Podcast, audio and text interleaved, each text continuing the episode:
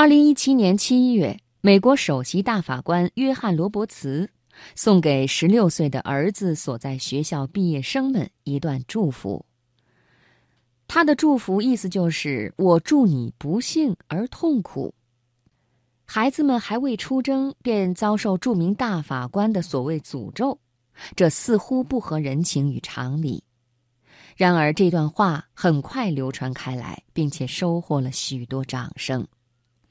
今晚接下来的读心灵，我给朋友们带来一篇文章：我的成功并非天经地义。作者熊培云。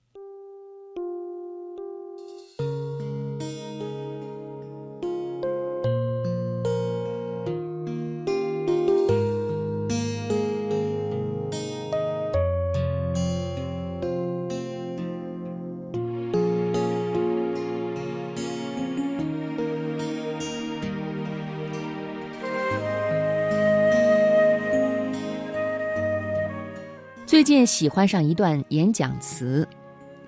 我希望在未来岁月中，你能时不时的遭遇不公，唯有如此，你才能懂得公正的价值。我希望你尝到背叛的滋味，这样你才能领悟到忠诚之重要。我祝你们偶尔运气不佳，这样你才会意识到机遇在人生中扮演的角色。从而明白，你的成功并非天经地义，而他人的失败也不是命中注定。当你偶尔失败时，我愿你的对手时不时的幸灾乐祸，这样你才能懂得互相尊重的竞技精神之重要。我希望你们将会被忽视，这样你们才会知道聆听他人的重要性。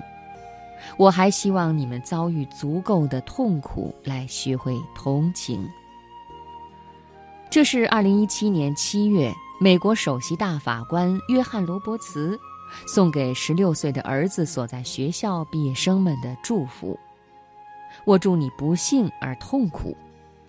表面上看，关乎挫折教育，实际上意蕴深远。他不仅要教会年轻人从容面对未来的得失荣辱，而且指出了公正、忠诚以及同情心的价值。如果他们能够真正理解罗伯茨的这些观点，即使遭遇不幸与痛苦，恐怕也不那么害怕了。而其中最让我有共鸣的一句话是：“你的成功并非天经地义。”而他人的失败也不是命中注定。贫富强弱都不过是一时的事项，变化是这世间唯一不变的法则。回想这些年，多少呼风唤雨的人物都淹没在历史的潮流中。我想起一位画家的故事。话说，在十五世纪德国的一个小村庄里，住着一户有十八个孩子的家庭。其中有两个孩子都想当画家，由于家境贫寒，他们只能有一个人去艺术学院学画。于是兄弟二人最终以掷硬币的方式决定。结果是弟弟去艺术学院学习，而哥哥则继续留在矿上赚钱。按约定，四年后读完书的弟弟将负责赚钱，以支持在矿上干活的哥哥去学医术。不幸的是，四年以后，弟弟学成归来，他发现哥哥的手因为长期劳作已经无法画画了。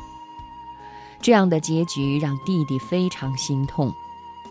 几天后，同样心痛的哥哥双手合十，跪在地上。祈求上帝将自己的才华与能力加倍赐予他的弟弟。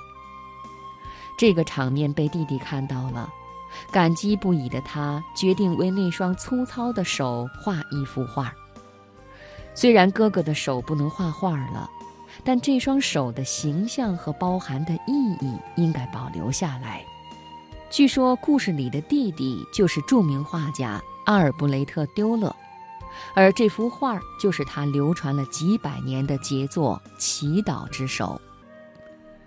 因为年代久远，今人已很难判断故事的真伪，而我也无意去做任何考证。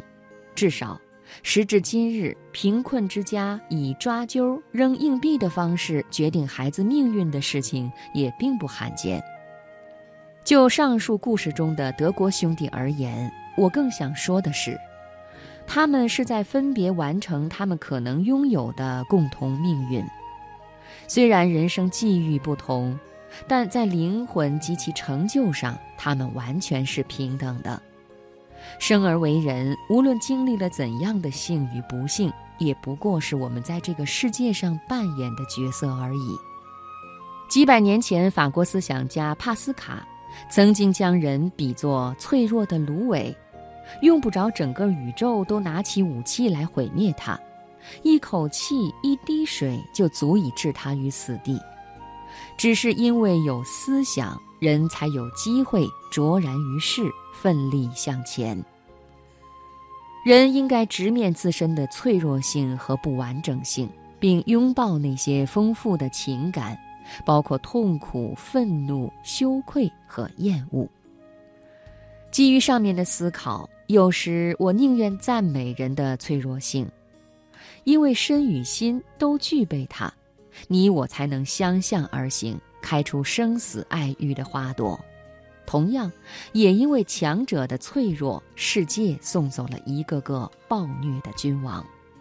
人类对永恒的追求，如西西弗斯推石上山，和神话故事不同。现实是一代西西弗斯倒下了，另一代西西弗斯继续负重上山，周而复始。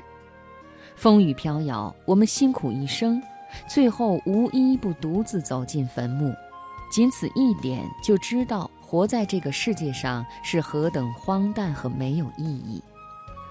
然而，如果世界不荒诞，人类不脆弱，我们靠什么争得人的高贵与刚强，以及超越苦难时的神性与美呢？另一方面也是因为认识到自身的脆弱性越来越多的人开始接受宽容的价值并且尽可能不用恐惧或者欲望去考验人性哪怕是以忠诚和真爱的名义。